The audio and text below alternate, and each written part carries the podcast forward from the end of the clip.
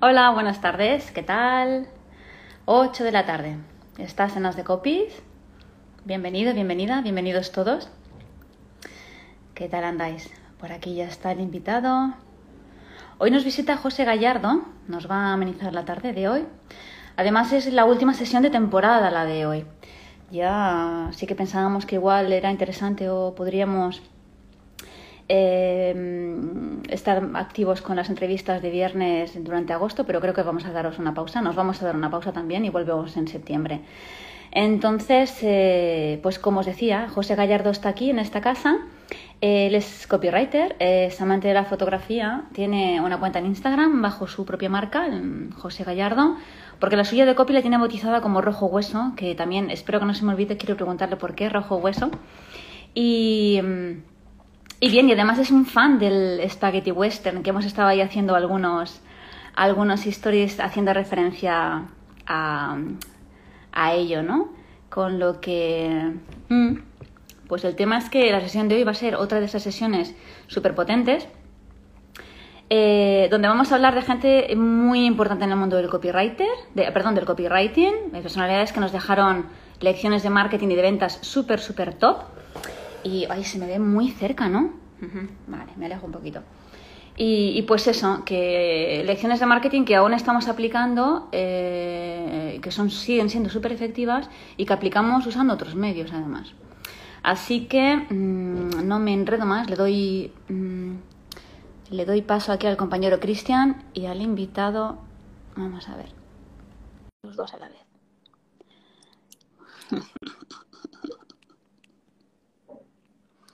María. Hola. Hola, ¿qué tal? Buenas tardes. Buenas. Hola, buenas, ¿qué tal? Aquí. Hola, chicos. ¿Qué tal estáis? Muy Bienvenido, bien. José, ¿cómo estás? Bien, bien, se me ve bien y se me escucha bien. Se te ve bien, yo te escucho perfecto, pero Yo perfecto, también. quiero ponerme los auriculares, por si acaso. Y aparte porque Por si también me gusta. ¿Qué tal? ¿Cómo estás? Cuéntanos. Bueno, yo te he presentado un poquito a la audiencia, Sí. eh, pero quiero que te presentes mucho mejor, que, que tú tienes mucho que contar. ¿Cómo llegaste tú, José, a- a- al copy, a las ventas, al marketing? Pues yo llegué a través de, bueno, yo siempre me movió en el mundo online, ¿no? Desde hace varias décadas. Y entonces pues llegué pues el, o sea, desde yo comencé haciendo haci- haciendo webs, eh, escribiendo en blogs, eh, incluso eh, soy un early adopter de las redes sociales, o sea, yo recuerdo hace 20 años así, era rollo influencer, o sea, a mí me enviaban discos para, para reseñar eh, gente, o sea, gente eh, basi- eh, discográfica, ¿no? O sea, antes de que el término influencer eh, como tal existiese, Existiese. yo, yo hacía eso, ¿sabes? Y, y así, entonces, bueno, claro, estoy hablando de eso, ya te digo, hace más de 20 años, ¿no? Y, y luego sí, pues también el, o sea, yo llego al copy a través de la gestión de redes sociales, de, de, de lo que es la redacción web SEO, ¿no? Y todo esto, ¿no? Es como, como llego al copy hace unos cuatro años, ¿no? Sí, hace uno, hace ya cinco años ya. Hace ya cinco años, pues, pues llegué al copy. Lo conocí y tal, porque hasta ese momento para mí el copy era algo de, era alguien que, un copy era alguien que trabajaba en una, en una agencia, ¿no? De publicidad, ¿no? Y que se Mm. encargaba, pues, de, de, de una parte de lo que era la publicidad, ¿no? Los anuncios y tal, ¿no? Pero tampoco era algo que, que se hablaba mucho, ¿no? Aquí en, en el Estado español, ¿no? Y entonces, bueno, ahí fue en esa época cuando empezó a, a sonar, ¿no? Y cuando lo, lo conocí, lo que pasa que siempre lo tuve un poco apartado porque lo compaginaba con, con otras actividades, ¿no? Con esto, gestión de redes sociales, redacción web, SEO, todo esto, ¿no? Entonces, pero claro, siempre aplicaba copy a lo que hacía. Y ya llegó un momento en el que dije, no, no, me voy a dedicar al copy exclusivamente, o sea, si es que es lo que me, lo que me gusta, ¿no? Porque voy a, a estar eh, teniéndolo siempre en un segundo plano, ¿no? Y Mm. pues, pues ahí. sí. Bueno, no- nos cuesta tomar esa decisión, ¿no? Sobre todo al principio, porque es muy nuevo y estamos como muy habituados a, a nuestro estilo de trabajo, quizás por cuenta ajena y demás, pero al final te enamoró, ¿no? Supongo. Sí, sí, sí, sí, es que aunaba, aunaba, ¿no? Lo que es el, la escritura, la venta, ¿no? El marketing, el, las emociones, ¿no? la, mente humana, ¿no? Todos esos temas que, que me molan mucho, ¿no? Entonces mm. lo aunaba todo, ¿no? Y, al fin y al cabo la, la, vida es venta, o sea, incluso el que piensa que, que no vende, vende. Entonces es algo que... En todas las capas de la vida. Sí, sí, sí, totalmente. Y entonces pues, pues así, eso es... Y, y este estaba pensando en, lo que te quería preguntar antes la Isa, que por qué, por qué rojo hueso, por qué te quisiste eh, nombrar de esa manera. Pues lo, lo explico en mi web. Está explicado en mi ah, web, en el sobre ah, De hecho, no, no lo voy a contar. No, lo voy a contar. Saco esa pregunta para que no, para que lo expliques a la audiencia. Que, ya, pero yo prefiero que la audiencia vaya a mi web y lo lea. Eh, ah, amigo, generando curiosidad. Claro, claro, es que para eso está... Era, bueno, solo voy a contar que era un nombre, o sea, no no me apetecía ponerle mi nombre y ponerle lo típico de José Gallardo Copi o algo así, porque me suena a nombre de copistería, ¿no? y, o sea, me parece genial que la gente le ponga ahí el no, la palabra copia a su nombre, ¿no? O lo que sea, ¿no? Pero yo, a mí no me apetecía, yo quería ponerle un nombre además que, que pudiera sonar a, a, mil cosas, ¿no? Y a la vez a, a, nada, ¿no? Por decir algo, ¿no? Que, que no fuese algo como muy, como muy concreto, ¿no? Sino que también te hiciese una palabra además que, y dijese, bueno, ¿no? ¿Y de dónde viene ese nombre? Además que se te quedase en la mente, o sea, que si la ves escrita, diga, hostia, sí, el tío ese que se llama Rojo Hueso, ¿no? Y tal. rojo Hueso. Entonces, pues no haremos spoiler, venga, va. No, está, está en mi web. es como lo del el tema este de los spaghetti western. Realmente yo soy, soy, soy amante del cine en general, ¿eh? no solo del spaghetti western, del cine en general. Y lo del spaghetti western lo mismo, o sea, no voy a contar eh, a qué viene porque está en, fue un email que mandé a mi lista de correo, ¿no? Tengo una lista de correo, desde febrero está funcionando.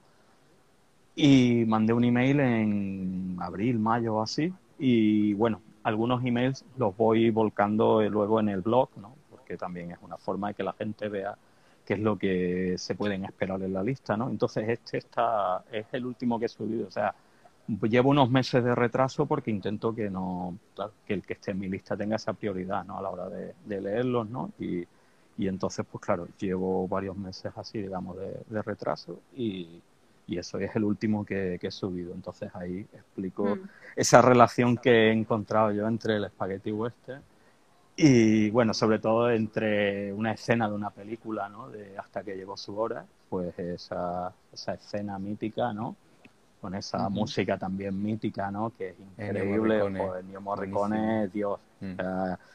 Increíble, increíble es la escena, la música, todo, ¿no? Cuando juntas en los actores esa, esa, ese plano contra plano, ¿no? Pues, joder, eso que se genera ahí eh, está hablando de ventas también, o sea, está relacionado ahí íntimamente ahí con la, las ventas, ¿no? Con el copy. Entonces, pues nada, el que quiera está en, mi, en pues el blog de mi web. Invitamos a, Claro, invitamos a, invitamos a todos los que están escuchando y que nos vean que se suscriban a tu newsletter porque van a, ir a recibir contenido de, mucho valor. Y aparte se van a reír mucho, en el buen sentido, quiero decir que van a pasar un buen rato. Sí, pues van a pasar un buen rato. Esa es la clave, que la gente se divierta y que, que aprenda algunas cositas de ventas y también pues que conozca el, el enfoque ¿no? que le da a lo que escribe el copywriter en cuestión, ¿no? yo en este caso. ¿no? Entonces, eso es la finalidad ¿no? de, las listas de, correo. Sí. Muy bien. Tú trabajas mucho ¿no? con email marketing. ¿Te gusta mucho, verdad? También. Pues la verdad es que eh, en estos momentos eh, solo lo estoy haciendo para mí. Porque lo he hecho en el pasado, sí, lo he hecho en el pasado. Pero lo que pasa es que el tema es que yo hasta hace poco no, o sea, no lo estaba ofertando. De hecho, todavía no lo estoy ofertando en el sentido de que en mi web ya sí aparece, pero ya hasta hace poco lo tenía todo enfocado al, copywriting para web. De hecho, hice el cambio, cambios de textos y tal ahora recientemente porque tengo una, una página de ventas donde está donde me, me centro en el copywriting para web. Entonces, claro, el, realmente no tengo página de venta sobre email marketing y entonces, claro, pues bueno, los supongo que el que el que entra a mi web intuye que, también es un servicio mm. que presto, ¿no? Y si no, pues también a la hora de, leer los emails y tal, ¿no? Pues también, yo ya os digo que no, mucho storytelling, sí. Sí, claro, el, el contar historias, eh, las ventas y el contar historias también van, van, mm. van muy, muy, muy relacionados, ¿no?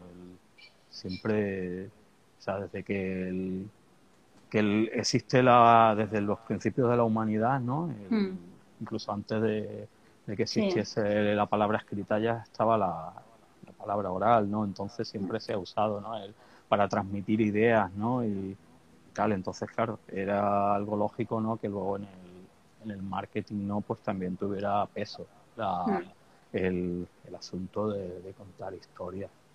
No sé quién decía, eh, no, puede que no a todo el mundo le guste contar historias, pero a todo el mundo le gusta. ¿no? Y todavía no he encontrado a nadie que no le guste escuchar historias.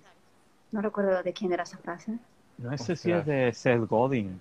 No sé si es de Seth Godin. No, es que ahora mismo no, Seth Godin tenía alguna sí pues similar. Sí. No, de Seth Godin seguro. La, he leído, la he leído yo también y ya no me veo tampoco, ¿eh? Mm. Pues sí, sí, es verdad. Oye, digo yo, eh, sí, storytelling, pero mm, antiguamente esas personalidades de las que habla, bueno, creo que no los mencioné, ¿no? Eh, bueno, yo qué sé, Claude Hopkins o Leo Burnett o eh, John Capos o, eh, o James Stewart o Stewart o Stewart. Swart. Swart. todos estos hacían más storytelling que no realmente marketing de venta directa, ¿verdad? O también era mucho, era tan tan directo como un copy tan como el nuestro. Desde luego como el de ahora en Estados Unidos, no.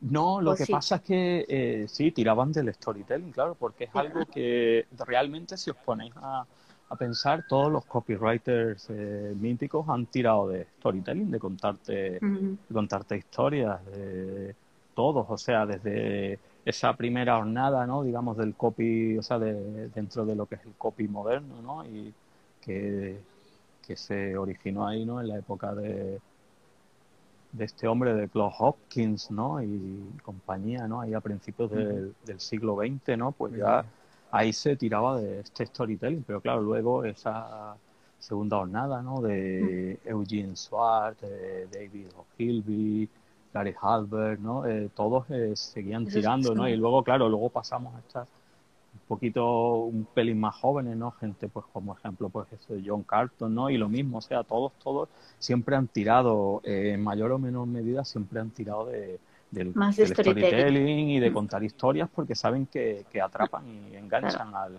lector y al consumidor. sobre todo porque escribían en, o sea, en papel, en, en cartas físicas, hacían cartas reales de venta. Sí, sí, sí, eso además, claro, sí, el el, por ejemplo, el, esta gente, bueno, el, lo contaba el otro día, lo cuento porque es algo muy curioso. Este hombre, Gary Halbert, cuando comenzó en sus inicios, eh, resulta claro que él vivía con su familia en una casa eh, sin agua caliente y sin luz. Y claro, él eh, se tenía que dejar, estaba vendiendo un producto, no recuerdo qué producto, era un producto propio, y resulta que se tenía que dejar una pasta en fotocopias impresiones, en, en sellos, en sobres, eh, todo lo que era, bueno, tener que ir a oficinas de correos, ahí, etcétera, etcétera. Y su mujer le decía, pero Gary, esto va a servir para algo, esto nos va a generar algún tipo de ingreso porque te estás dejando una pasta. Entonces, claro, era... Claro, era, era, era una época muy diferente, claro, o sea, todo, todo cambiaba, o sea, esta gente tenían que pensar también era la forma en la que se redactaba, ¿no? El, estos párrafos más, más, más amplios, ¿no? nada de, claro, nada de frases sueltas, porque ellos tenían un espacio reducido, y muy, muy concreto y tenían que, escribir, aparte de que escribían a mano y muchos borradores y mucho eh, coger y hacer burroños de papel y tirarlos y máquina de escribir y estar siempre calculando ese espacio que era muy limitado y también, claro, muy, muy importante porque luego tenían que realizar también una maquetación concreta y tal. Era todo como muy, bueno, todo como muy, ¿no? Era todo muy artesanal, ¿no? Luego, claro, con el auge de, Internet, ¿no? Pues ya todo fue cambiando, ¿no? Que, por ejemplo, pues John Carton fue uno de los primeros que, empezó a tirar de, ordenador, ¿no? Que es un pionero de, de lo que es el, el uso del podcast en el copywriting, del email, y todo esto, ¿no? De los blogs también. Él fue uno de los primeros copywriters que, empezó a apostar fuerte por, por esta, por las nuevas tecnologías. También supongo que quizás porque era un poquito más joven que otros, ¿no? Dentro de lo que eran los copywriters así de, de muy alto nivel, ¿no? Entonces supongo que eso también influyó. Sí, porque Joseph Sugarman también, ¿no? Que ya es un señor más mayor, pero también, también era, empezó a, a disfrutar, ¿no? De, de las bondades de, del uso de un ordenador, ¿no? Porque decía, joder, si es que esto es comodísimo. Es que incluso... Sí, no iba a decir que había algunos que, como Joseph Sugarman, ¿no? Que tiraban mucho de secretaria, ¿no? De, o sea, de, una secretaria que les pasara a que mecanografiara sus notas y tal, ¿no? Entonces, de pronto, todo eso ya lo iban dejando un poquito de ahí a, a un lado, ¿no? Entonces era la, la magia, la magia de, de, la llegada de la tecnología, ¿no? Yo, yo pienso que esto nos ha ayudado mucho, porque además si se llama así, ¿no? Como marketing de venta directa, precisamente por eso, ¿no? Porque tú a través de esas palabras y esas técnicas eh, lo que haces es buscar que con buscar esa mm, o sea, que, que el cliente tome una, una que reaccione, que tome una, ¿vale? Una acción, pero eh, antaño se escribiera una carta, la enviaban así eh, por post, eh, por eh, esto por carta, ¿no? Postal. Y, y nada, pues eh, a cruzar los dedos a ver si sonaba la flauta, ¿no? ¿O qué? Claro, ese, ese era el tema, que, o sea, el, no era, o sea, el llegar a cierta gente también para llegar a mucha, a mucha más gente necesitabas también un presupuesto mayor. Mm. No era como hoy día que, bueno, que escribes un email y puedes enviarlo a, te da igual enviarlo a mil que a cinco mil que a veinte mil, o sea, te mm. va a costar realmente lo mismo, ¿no? Bueno, eh, claro, entonces el, el tema es ese, claro, el, es que se me he puesto a pensar en otra cosa y se me ha ido, se me ha ido.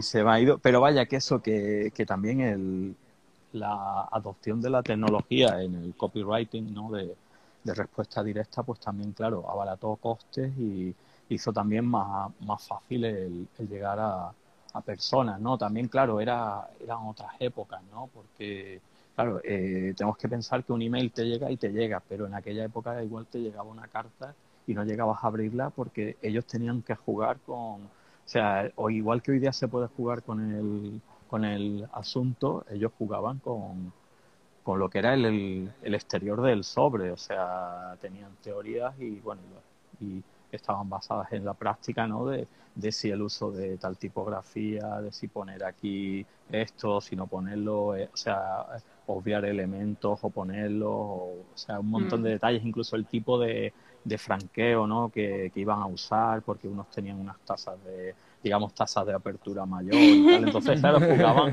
jugaban con todos esos elementos que a día de hoy, claro, a día de hoy es se ha perdido porque así que una empresa te envíe cartas, realmente muy pocas. Yo creo que Google cuando tienes un el, tienes cuenta de Google My Business, ¿no? Y te, y te envían esta carta, ¿no? De, que, para que para que ver que realmente eh, tu empresa, tu negocio tiene esa, esa eh, está, físicamente local físico, ¿no?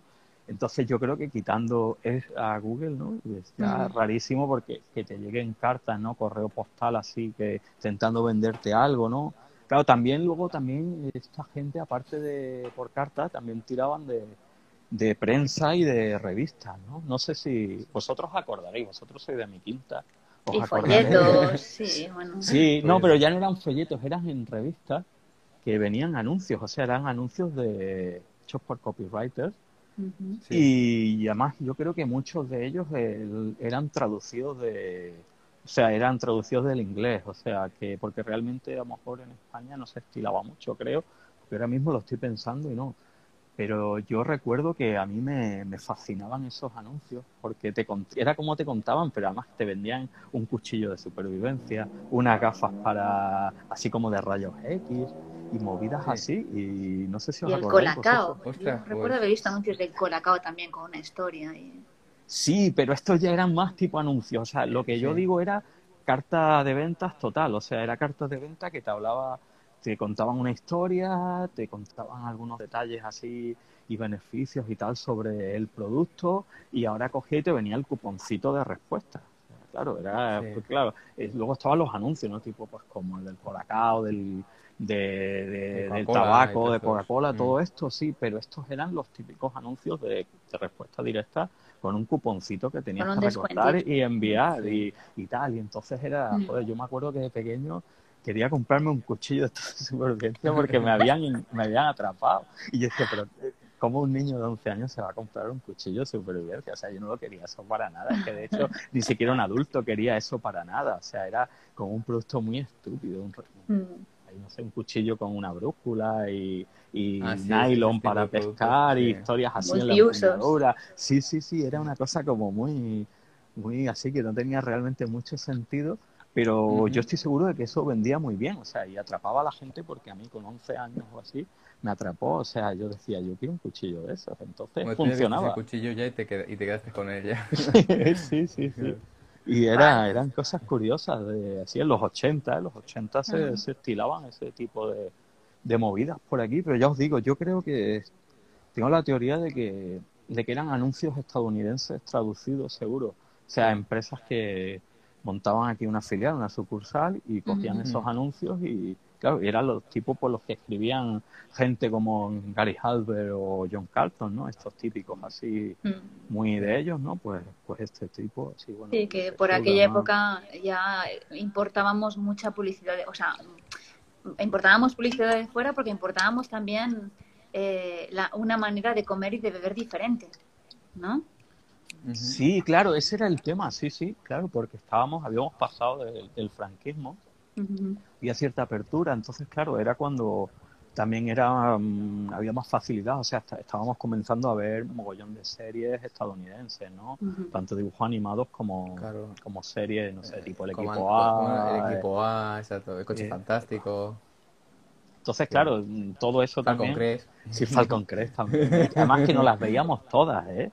Claro, es que eh, habíamos pasado desde de una época de pueblerinos, parece, era como, eh, ¿verdad? Que es como si tendríamos que modernizarnos de, de- de lo, todo, lo, todo lo, lo que venía de fuera, el extranjero era, eh, era súper moderno y yo recuerdo de pequeño que a mí hasta me, me empezó a dar vergüenza llevar bocadillos, bocadillos normal, ¿no? De, de pan con ¿Por qué? embutido y demás y yo quería pues sentirme más moderna pues llevando pues mi, mi, mi- mi- mis chuches o, ¿Qué o un bollicao, No. pues sí, imagínate. Pero eso me duró, Bocadillo. afortunadamente me duró poco. A mí me pasaba lo mismo. Sí, sí, a mí me pasaba lo mismo. Lo de llevarte un bocadillo era como de, de Qué vergüenza, ¿no? Todos ahí Sí, súper modernos sí. y tú con el bocadillo todavía. Sí, era lo más. Era llevarse un bollicao o un fosquito o algo de esto. Sí, sí. Sí, sí. Los ¿Y pastelitos tú, tú qué crees? ¿Tú qué crees si, si estas personas, bueno, algunos de ellos ya fallecidos, que eran muy antiguos, ¿no? Como Leo Burnett y eh, Caples y demás, si levantaran cabeza a ellos, ¿qué crees que pensarían del copywriting que hacemos ahora? De, de, de cómo lo estamos haciendo. Pues no creo que les ¿Crees que se llevarían las manos en la cabeza o pensarían, ostras, si yo hubiera tenido esas herramientas? Lo primero pensarían si yo hubiera tenido esas herramientas. Porque, eh, claro, estamos hablando de la mayoría de copywriters estadounidenses. Entonces, claro, en Estados Unidos hay nivel. Claro, ha ido evolucionando porque, claro, ha ido cambiando la sociedad, ¿no? Y, y lo que es el contexto so- o sea, social, económico, cultural, o sea, todo. O sea, aunque incluso dentro de Estados Unidos, ¿no? Entonces, claro, ellos primero mm, te- opino que, claro, deberían de, de sumergirse un poco en los Estados Unidos actuales y entonces ahora luego, eh, al ver estos, el trabajo de estos sucesores suyos, ¿no? Pues seguro yo creo que les gustaría, ¿no? Que, que con más de uno lo, lo fliparían y tal, y claro, luego dirían que, joder, si ellos hubieran tenido ese tipo de, herramientas, ¿no? Porque, claro, ellos tenían un trabajo eh, como, sí, más artesano. Claro, también algunos de ellos igual, pues no sé, ¿no? Porque claro, antes también, no sé, ese glamour, ¿no? A lo mejor que podían tener gente como Gilby, ¿no? O Schwartz, ¿no? Y a lo mejor ya ahora, pues el copywriting está despojado de, de ese glamour, ¿no? Entonces, claro, pero claro, también el volvemos a lo mismo en la época, ¿no? Ellos eh, vivían una- en una época, ¿no? En la que en la que ese tipo de profesiones, ¿no? Que no dejaban de ser un poco como, como raras, ¿no? Bueno, imagínate si, es si son raras hoy día, ¿no? Para Mm. algunos, pues en aquella época, ¿no? Por eso, pues no sé, ¿no? El nombre este que le daban, ¿no? A los de la agencia esta, ¿no? Los Mad Men, ¿no? Por Sí. ese rollo, claro, porque realmente, claro, tenían esa época, ¿no? En los años 50, así, ¿no? Pues era una profesión, mm. claro, eh, era una profesión útil porque la gente consumía publicidad, ¿no? Pero claro, también volvemos a lo mismo. El, yo creo que también se, se maravillarían, ¿no? De, claro, de que como gracias a la tecnología eh, las personas, el cómo ha, ha, crecido tan de forma tan brutal la cantidad de estímulos a las que a las que somos sometidos diariamente, ¿no? Publicitarios, ¿no? Porque claro, en sus épocas realmente esa publicidad te llegaba viendo la tele, que era algo que realmente ni existían apenas canales, ¿no? Mm. Bueno, claro, estoy hablando en Estados Unidos, porque en España menos todavía, ¿no? Pero allí la tele, la tele era, tenías que escuchar la radio en la tele, que tampoco había tanta programación, y si no, pues vallas publicitarias, ¿no? Y tal, o en edificios, ¿no? En ciudades grandes. Entonces, claro, ahora de pronto el ver que desde que te levantas hasta que te acuestas está siendo bombardeado, además sin, sin darte cuenta, porque mientras estás usando, por ejemplo, redes sociales y estás ah, ahí en un rato de ocio, ya te están vendiendo, porque siempre te aparecen mogollón y mogollón de, de, anuncios, ¿no? De publicidad, ¿no? Entonces, por todos lados, luego en la calle, transportes públicos, en mm. cualquier medio. Entonces, claro, yo creo que que se maravillarían e incluso empezarían a darle vueltas, ¿no? A, al decir, joder, ¿cómo le podría yo haber sacado partido a esto en mi campaña? Bueno, ya, ya ellos eran muy buenos, ya les sacaron mucho partido, se hicieron mucho dinero y también ayudaron a muchas empresas a hacer mucho dinero. Pero es curioso, yo a veces pienso, eh, pensaba un poco estos días eso, ¿no? Eh, claro, igual piensan, ¿cómo es posible? Claro, lo, lo que tú decías, ¿no? A colación de lo que tú decías, los estímulos. Esta gente que está tan estimulada, que está sobreestimulada, fíjate cómo han conseguido o las técnicas, que al final es todo neurociencia, ¿vale? Pero fíjate los lo, eh, aspectos que a lo mejor su copy no, no reflejaba para, para realmente tocar la fibra de alguna manera, ¿no? Eh, o sea, ¿cómo decirte? No sé si me explico. Eh, no encuentro las palabras ahora y esto es, no lo puedo decir que soy copywriter. Tengo que saber escribir. Pero tú las encuentras al escribir y ya está, que nadie, Pero sí, me, me refería a eso, ¿no? Que claro, ha cambiado tanto. Antes la gente no, o sea, incluso el desarrollo del cerebro, ¿no? Deben pensar, ostras, estos, estas personas, estos humanos del siglo XXI, eh, o sea, son mucho más mm, em, sofisticados, ¿no? A la hora de elegir. Tienen muy claro qué es lo que quieren. Antes no, antes quizás era más fácil de vender cualquier cosa. Entonces los estímulos tienen que ser diferentes. Y a veces pienso, igual pensarían, ostras, ¿cómo es posible, no? nos verían así como muy futuristas. Sí, sí, porque claro, también es, tiene, tiene mucha razón. En su época, claro, el, lo que era la, la psicología estaba en pañales, o sea, en comparación con ahora, o sea, estaba en pañales, sí. Bueno, ahí, por ejemplo, ahora hablando de psicología, bueno, no sé si sabéis, eh, Claude Hopkins eh, anda metido en, el, en la invención del zumo de naranja, no sé si lo sabéis. no. no. No, eh, yo hablé sobre este tema en mi, en mi newsletter, en uno de mis correos, hace unos meses. Y bueno, entonces, bueno, resulta que, claro, en la ecuación entra también un sobrino de Freud, ¿no? Por eso os lo digo, no me he acordado por el sobrino de Freud, ¿no? Vale. Hablando de esta gente, bueno, resulta que, que en California eh, los productores de naranja, los agricultores, pues andaban un poco mosqueados porque a principios del siglo XX porque no se vendían muchas naranjas, ¿no? Entonces, pues claro, decían, necesitamos conseguir que el estadounidense medio consuma más naranjas. Entonces, eh, cogieron y asociándose con, un hombre, un tal Albert, Albert Lasket, pues eh, este hombre dijo, eh, voy a dar con la, con la solución. Entonces lo que hizo fue, se, le ocurrió que, que decía, vale, si tú te comes una naranja al día de media como mucho, dice, vale, ¿y si hacemos zumo con ellas y entonces necesitas unas dos o tres naranjas para hacerte un vaso de zumo? Dice, entonces estás consumiendo ahí el triple, ¿no? Y tal, ¿no? El doble o el triple al menos, ¿no? Entonces, claro, dijo, pues ya está. Eh, cogió y tiró de, de Claude Hopkins y le dijo, mira, tú vas a crear un anuncio donde vamos a vender eh, zumo de naranja. Entonces, claro, dijimos, dijeron, vale, ¿cómo se exprime? ¿Con las manos? No, no, no. Entonces, lo que hicieron fue, igual también, contrataron a un tío que, que inventó un exprimidor manual. Entonces en la carta de ventas, aparte de hablar de todas las propiedades, así de médicos que recomendaban el consumo de, de zumo, además eh, crearon un hábito porque recomendaban, o sea, como era muy saludable, recomendaban que lo tomases en el desayuno, ¿no? Además como los americanos, ¿no? Y los anglosajones en general, que le dan tanta importancia al desayuno. Entonces ellos introdujeron el zumo de naranja en el desayuno y aparte, claro, vendían eh, un exprimidor a un precio asequible. Claro, eh, se dispararon las ventas, aparte de crear el hábito, que eso es muy importante, ¿eh? que todavía se mantiene a día de hoy. Las ventas aumentaron un 400% o así, o sea, es una, una burrada.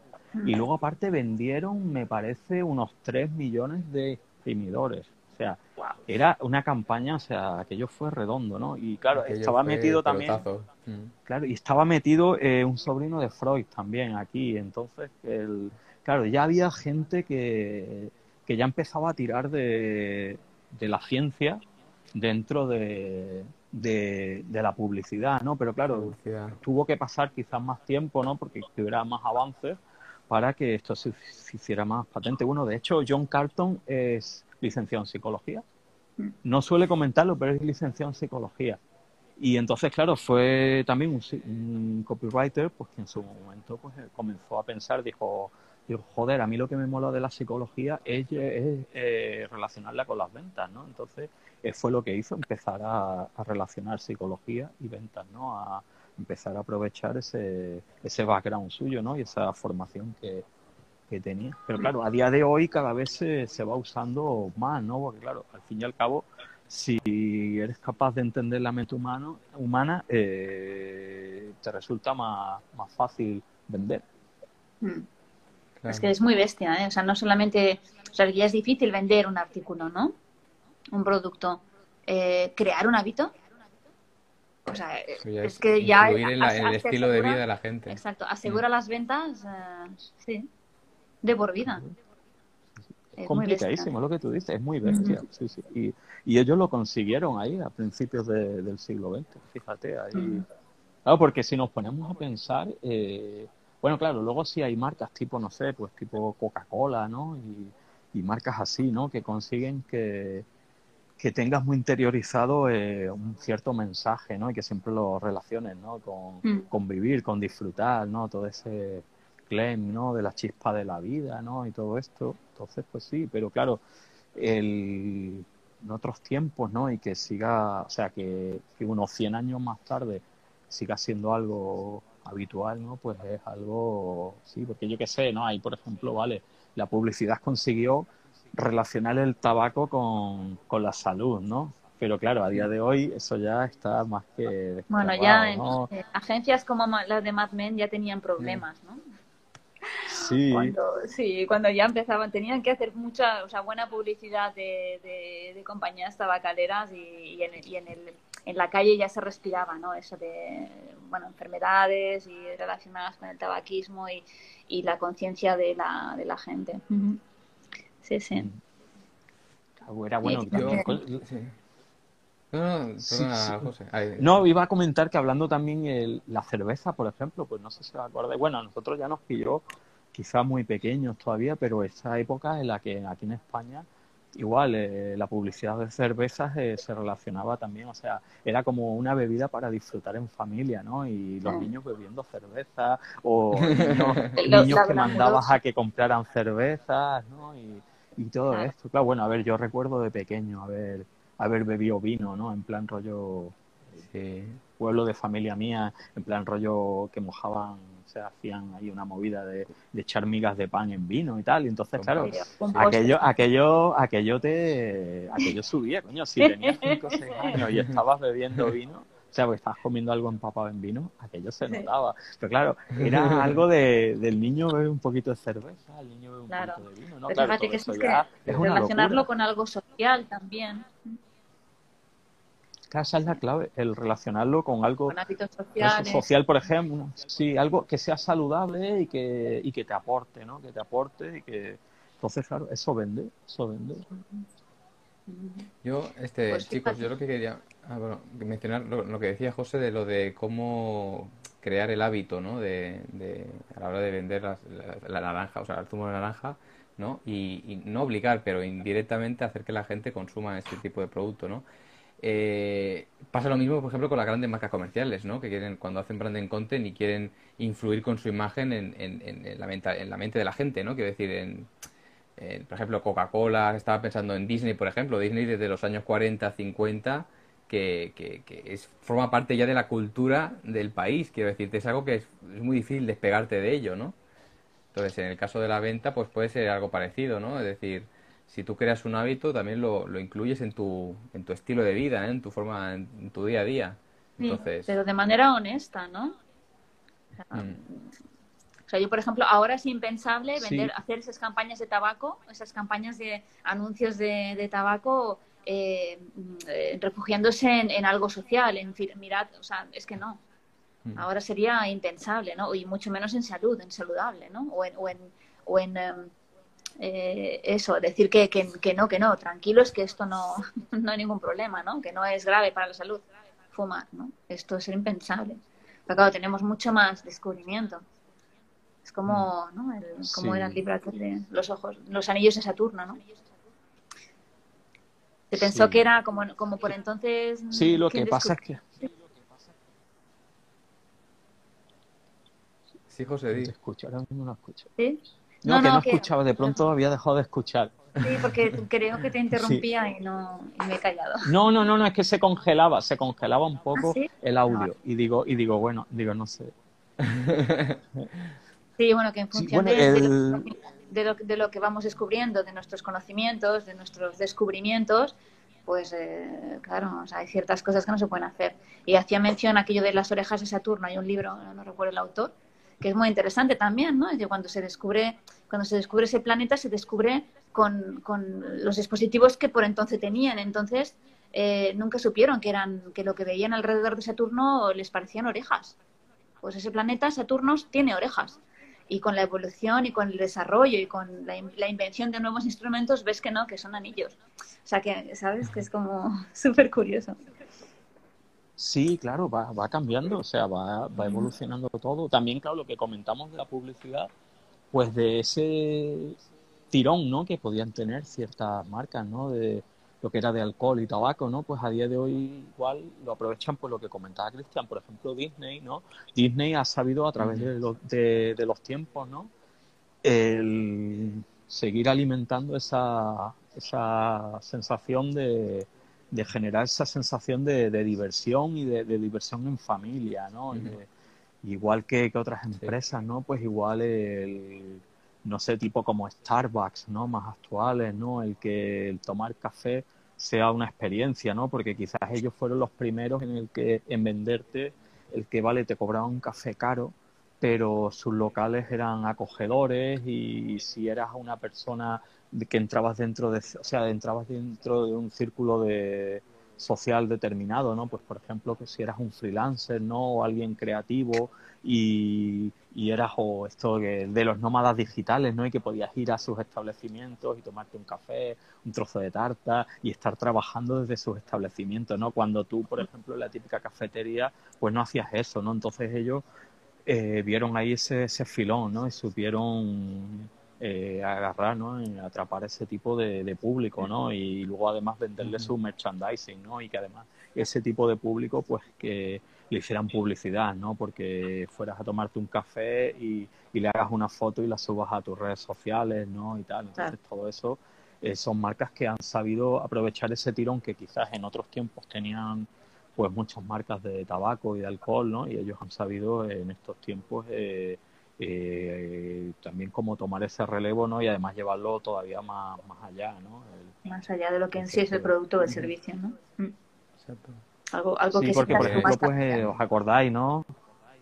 Malboro, ¿no? Cuando te vendía ese rollo, ¿no? De, el, cuando Malboro te vendía el este, ¿no? Como lo del este esta forma de vida, ¿no? Del claro, en Estados Unidos sobre todo, ¿no? Del cowboy, ¿no? Así tan, el cowboy, tan todo, ¿no? Ahí, entonces, claro, que estaba ahí en su jornada laboral, claro, los estadounidenses, eso de, del tío así en mitad del campo, así en esas llanuras, ahí subido al caballo, ¿no? Allí eh, llevando ahí montón de, pues, no sé, de, Libre. vacas, de toros, o sea, de lo Sí, que sea, ¿no? libre, sí. Ahí, claro, esa libertad, Un entonces te vendíais Ujú. fumándose ese cigarro, ¿no? Entonces, el hombre Malboro, ¿no? Como, sea, esa sensación, claro, nosotros nos pues, recordaba a las películas, pero allí era algo muy, muy suyo, ¿no? Entonces, claro, es como sabían, pues claro, ese tipo de mensajes es el mismo que, que, pues, que nos puede lanzar a día de hoy, pues, eh, Starbucks, exactamente, claro, Mm. en otra época y, y con otra.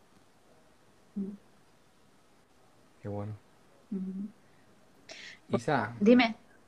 no, yo tenía ganas de, de preguntarle a José por, por anécdotas de, de los copies del siglo XX. Digo, no sé si conoces, José, alguna anécdota así curiosa que les haya pasado a los copies de, de aquella época. Pues, mira, O, por o, por ejemplo, o por ejemplo anécdotas que no eh, se pod- que no se podrían replicar, que no se podrían replicar ahora. Que dirías, uy, madre mía, esto es impensable. eh, que no se podrían replicar. Mira, Porque- eh, estoy acordando, Sí. Eh, por ejemplo, el, no sé si sabéis, el, el libro más robado en las bibliotecas estadounidenses, ¿sabéis cuál es? ¿Cuál?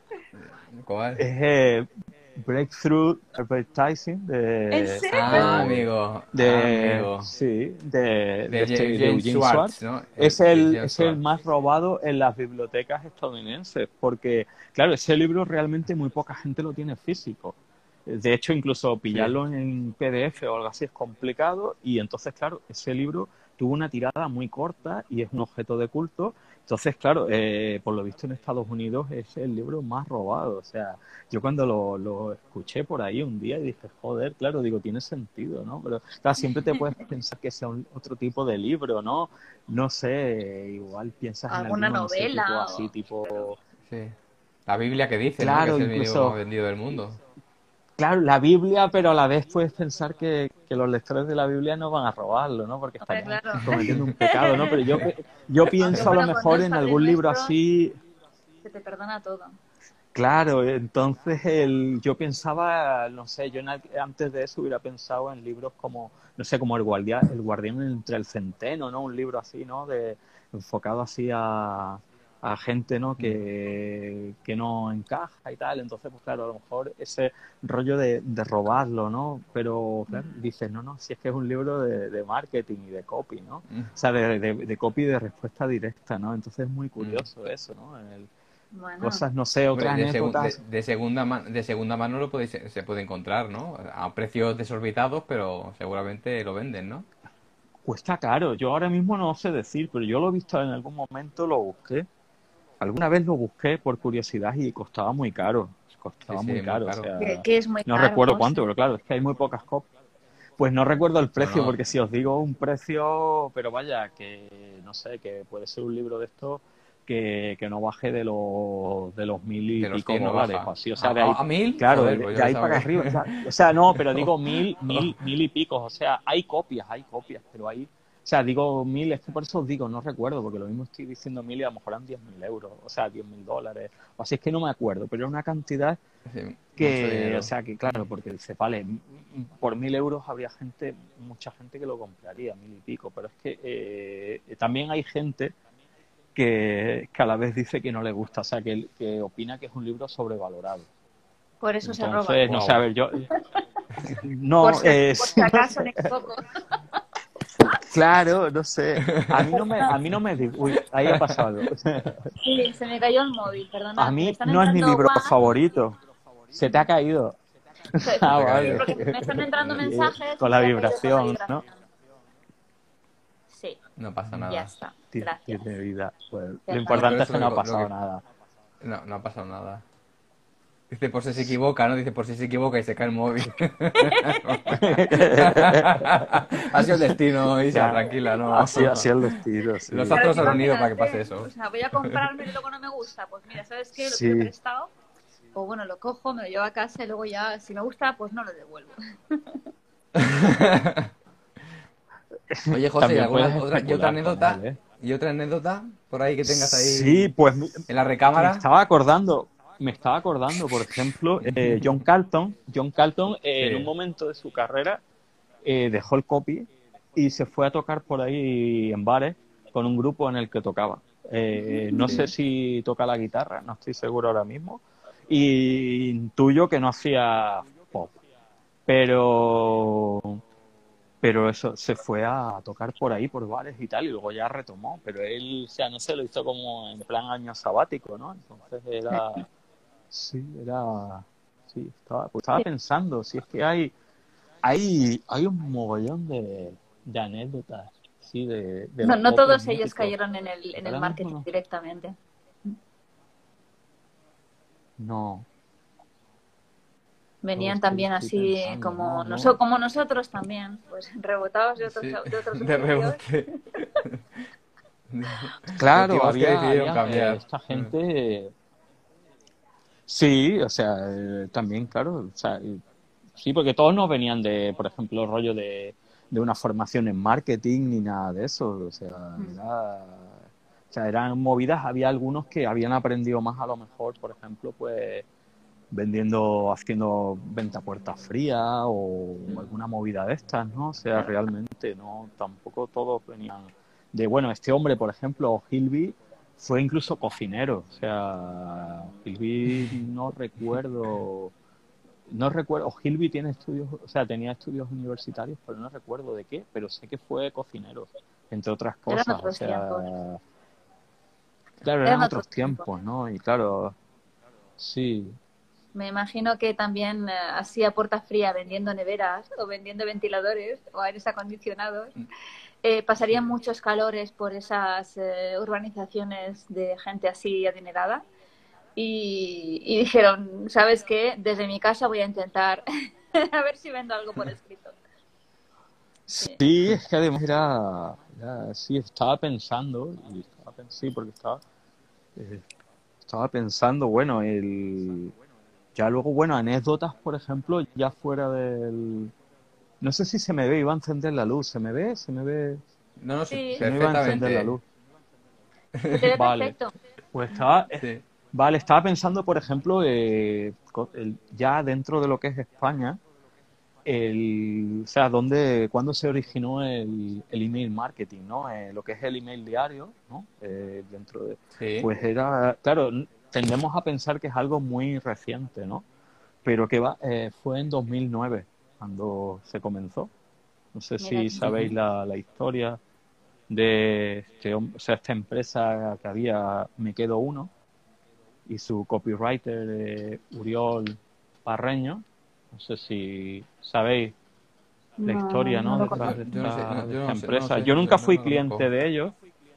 Pues resulta que, bueno, en 2009 eh, se lanzó en, además fue ahí en Barcelona, ahí en vuestra ciudad, se lanzó una, una empresa, un e-commerce, ahí en aquella época que tampoco había saturación de e-commerce, ¿no? Y entonces esta empresa lo que hacía era vender eh, productos de muy diversos, ¿no? Te vendían pues desde botellas de vino a, productos informáticos, a, productos deportivos, ¿no? Artículos deportivos y entonces eh, resulta que ellos lo que hicieron fue eh, contratar a un a un tío que este el Parreño que venía de, del mundo de la comedia ¿no? y del humor y del audiovisual ¿no? entonces lo contrataron diciéndole mira tú lo que vas a hacer es todos los días eh, vas a enviar a nuestros clientes un vamos a ir creando una lista ¿no? y la gente se suscribe y entonces todos los días les va a llegar un email donde les vamos a vender un producto pero queremos que lo hagas con,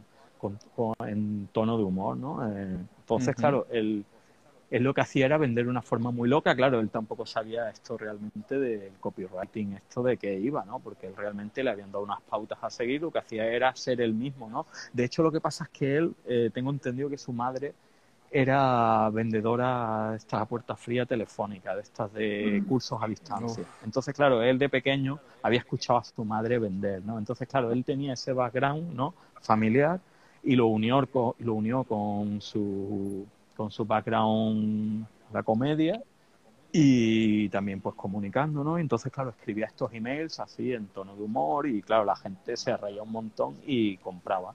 Entonces, claro, estuvo generando, estuvo trabajando con Me Quedo Uno unos cinco años, debo recordar. Y si mal no recuerdo, le generó unos ingresos de 20 millones de euros. O sea, tela, ¿eh? Entonces, claro, era estaba estaba estaba en, o sea, bueno, claro, estaba en pañales, ¿no? O sea, luego, claro, eh, o sea, esto del email marketing, luego, claro, empezó a popularizarse, pues eso, hace unos cinco años así, ¿no? Fue cuando eh, aquí en, el Estado español hubo gente que, que, empezó a ofrecer formación dentro del email marketing, a, a tener ellos también una lista en, las que, en la que practicaban el email diario, ¿no? Y, y entonces, pues, eh, eh ese, esto me ha llegado, ah, me ha llegado, me ha llegado aquí un, un mensaje de WhatsApp. Nada, sigo, sigo, que se me va.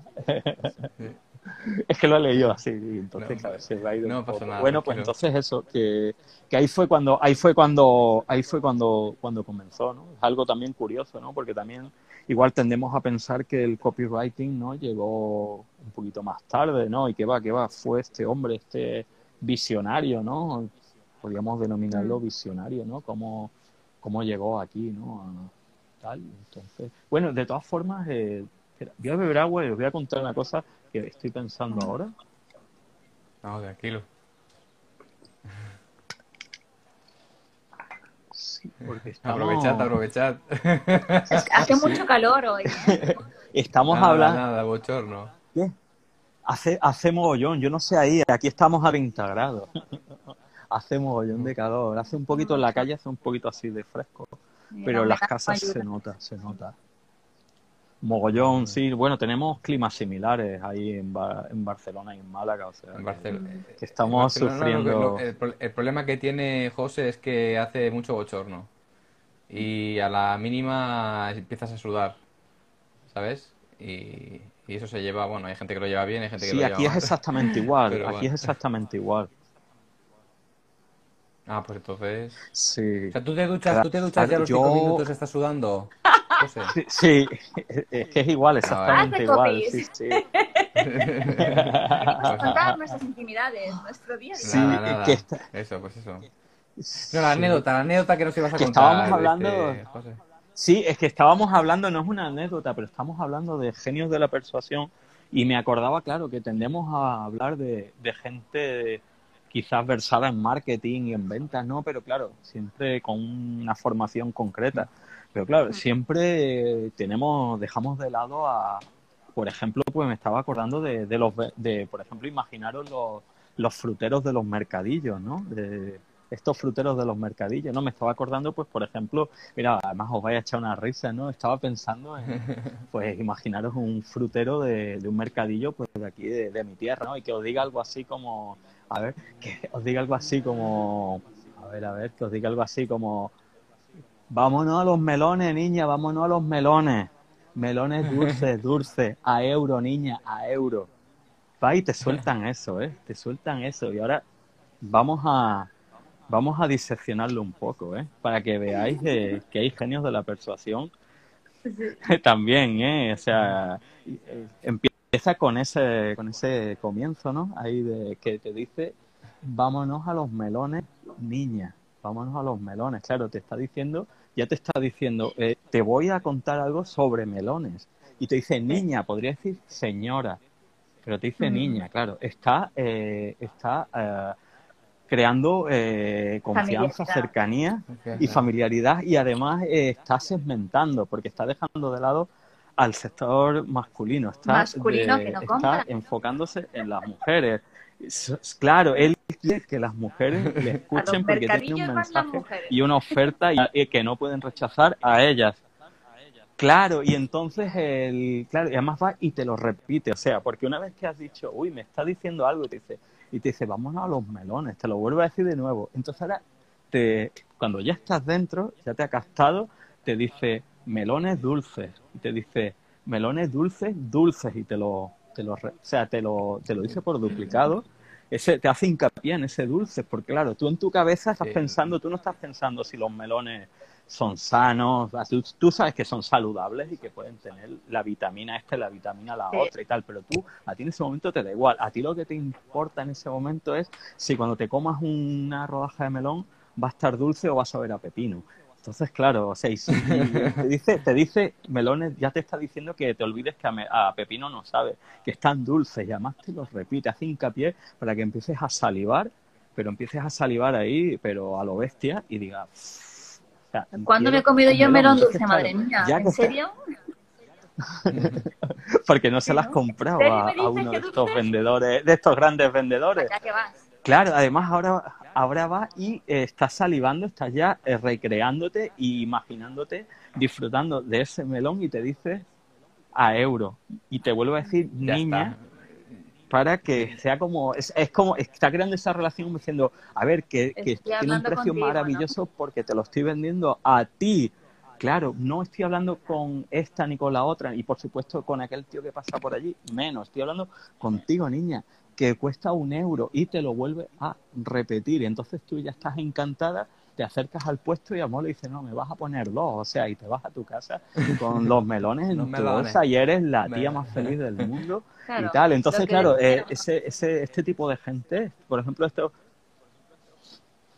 Claro, y, son gente que, que, esa formación en ventas se las ha dado eh, la vida, o sea, la vida, y suelen ser gente además que, que lo llevan dentro porque son a lo mejor eh, segunda, tercera, cuarta generación, lo que sea, de, de mm. frutero, de gente que ha vendido frutas, entonces en su familia está muy dentro, entonces sigue usando esos mensajes, incluso a lo mejor los ha ido perfeccionando y tal, y claro, son unos mensajes muy sencillos, pero son muy efectivos y de eso va el copy, ¿no? el copy no es escribir realmente bonito, ¿no? No está escribiendo poesía. Lo llamamos copy ahora, sí. Para, para entrar en la mente, sí, y entonces el, yo, yo rompo una lanza por este tipo de, personas que son muy grandes. Hay que, ir, hay que ir más al mercadillo entonces, José, ¿no? Hay que ir más al mercadillo. Claro, sí, yo voy poco. ¿eh? excursión, excursión a la aventura del copy. O sea, las próximas formaciones de copy en los mercadillos. Claro, incluso en cualquier frutería, si os ponéis a pensar, el típico pakistaní, por ejemplo, que tiene frutería, mm. también eh, suele piropear a las clientas y te pregunta por tu vida y todo eso, ¿sabes? Sí, sí. Además, cuando eres hombre, no te piropea, pero a veces sí te pregunta por tu vida. Pero si eres mujer, piropea a todas. Eh. Yo creo que eso es como que hay como una escuela de, fruteros pakistaníes, ¿no? En las que lo, tienen, lo tienen todo muy, pautas a seguir. también. Uy, chicos, nos quedan tres minutos de conversación.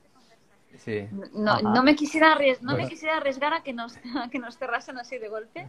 Sí, porque hace clown y se corta. Exacto, que como la cuenta es nueva, se corta rápido. estamos ahí sometidos a la hora de... Pues sí, sí, la persuasión, como habíamos dicho al inicio de la conversación, ¿no? que es está ahí, desde los inicios de la existencia humana, hemos querido persuadir para, para conseguir cualquier cosa y, y sí, es algo súper bonito. Yo estoy muy, muy contenta de haber caído, aunque quizás un poco tarde, bueno, en su momento supongo, eh, en el copy. Estoy súper contenta. Y, contentos pues estamos de tenerte aquí. Exacto. De, exacto, de, haberte tenido aquí. Yo de que me hagáis mucho un hueco. Hombre, muchísimas gracias por habernos acompañado. Ha sido súper interesante todo lo que has contado. Mira, 1.57 remaining, dice ya nos avisa. Y nos encantaría... Es un placer para mí estar aquí con vosotros. Sabemos que te podemos encontrar en tu cuenta en Rojo Hueso, en tu, en página web, rojohueso.com. Y, y... .com.